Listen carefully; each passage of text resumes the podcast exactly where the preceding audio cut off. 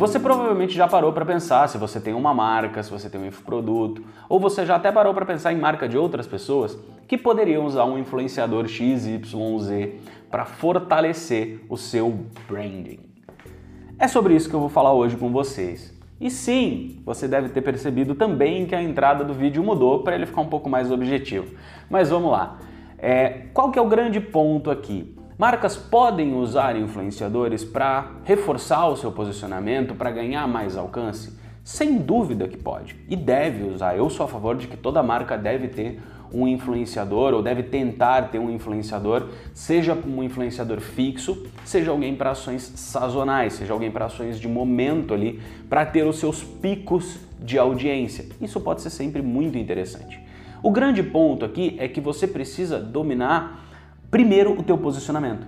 Você precisa saber quem você é. Por quê? Porque essa pessoa que você vai escolher vai representar a sua marca.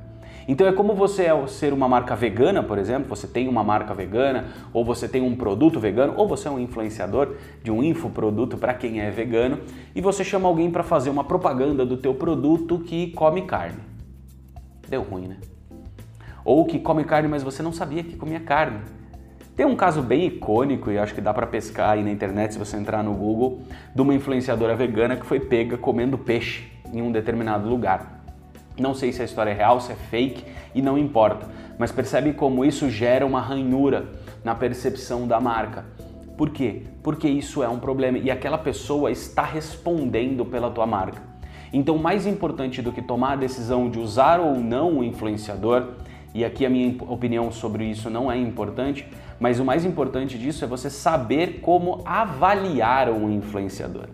E como avaliar um influenciador não é o número de seguidores que ele tem, não é o engajamento que ele tem, não é a pauta política, talvez seja, mas em geral não é a pauta política que ele segue, e sim uma questão de valores. Qual que é o posicionamento da sua marca? Você tem uma visão de mundo muito específica sua? Esse influenciador que você está considerando pegar, a visão dele, as ações dele, o que ele faz, o que ele mostra ser e até um pouco daquilo que quase não aparece, casam com essa visão de mundo? Casam com a visão de mundo da tua marca? Casam com os teus valores, com as tuas crenças? Caso contrário, você vai ter muito mais problema do que solução. E esse é o grande ponto.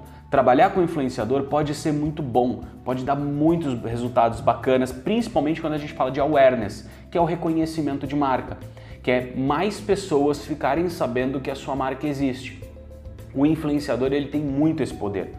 E muita gente se engana, inclusive, nesse sentido, achando que o influenciador, o poder maior dele é fazer as pessoas comprarem. Mas na verdade não. Porque o influenciador ali com um milhão de seguidores, ele vai convencer talvez 1%, 2%, se a gente chuta muito alto, 10% do público dele a conhecer a tua marca. E desse percentual, um, dois ou dez, se for muito bom, é que vai comprar. Então você vai ter uma taxa de conversão razoavelmente pequena, mas o teu awareness, ou seja, de novo, o número de pessoas que sabem que a tua marca existe e que sabe que a tua marca compartilha valores com aquele influenciador, vai aumentar consideravelmente e aí sim de acordo com o número de seguidores que ele tem, com o engajamento que ele tem. Mas nada disso vai fazer sentido se o público dessa pessoa não for um público que casa com os teus valores. E aí entra o ponto importante. O público dessa pessoa só vai casar com os teus valores se essa pessoa tiver valores que casam com os seus.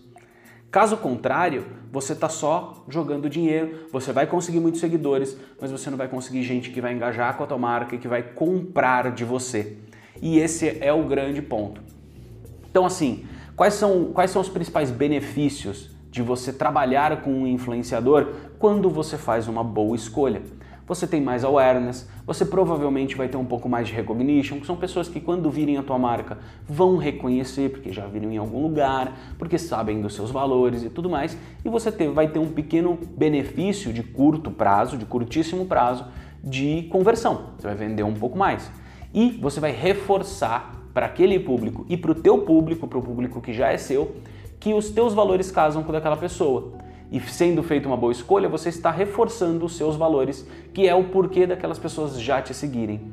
Então você está tirando o valor, um pouco do valor daquilo que você entrega e agregando valor àquilo que você é. E as pessoas não compram pelo que você entrega, elas compram pelo que você é, porque isso é a entrega intangível. E aí a gente tem os desafios. E como desafios eu colocaria que o maior desafio para trabalhar com influenciadores é fazer uma boa escolha. É escolher um bom influenciador que faça sentido para a tua marca, que case com as tuas crenças, com teus valores, com tudo aquilo que a tua marca representa, que não vai representar uma ranhura na tua percepção de marca, para trazer ele para dentro do teu negócio. Porque sim, ele vai passar a fazer parte do teu negócio. E mesmo daqui 5, 6 anos, quando ele fizer uma besteira, caso ele faça, a tua marca vai ser lembrada. E aí vai falar: olha, ele era patrocinado por tal marca. E isso vai acontecer. A gente já viu N casos disso acontecer, principalmente no esporte, que as marcas patrocinam mais abertamente alguns atletas. Quando o atleta faz merda, isso acaba entrando, é, atingindo um pouco a marca. O segundo grande desafio é justamente esse desafio do longo prazo. É você acompanhar esse influenciador, ver o que ele está fazendo todo dia, mesmo depois que o contrato entre vocês dois acabam, isso é muito importante.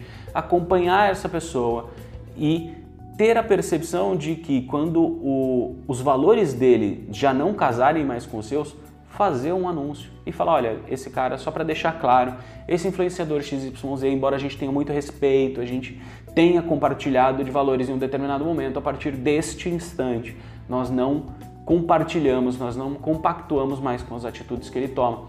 E aí você consegue fechar esse negócio. O influenciador é sempre um risco. Só que o risco ele é proporcional ao ganho que você pode trazer dele. Então você tem que fazer esse cálculo. Eu não tenho uma resposta garantida para você falar trabalhe com o influenciador ou não trabalhe, mas é importante que você coloque esses dois pontos na balança, os riscos e os benefícios e entenda se para a tua marca aquilo faz sentido nesse momento. Beleza?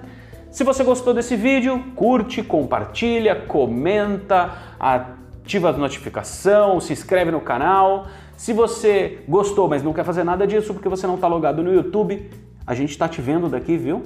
Se você não vai fazer nada disso porque não está logado, entra lá no Instagram, daltro.coutinho, manda ali seu comentário, manda sua sugestão, sua crítica. E se você odiou esse vídeo, achou que eu falei só um monte de porcaria, manda para alguém que você odeia e quem sabe essa pessoa começa a seguir o que eu falo.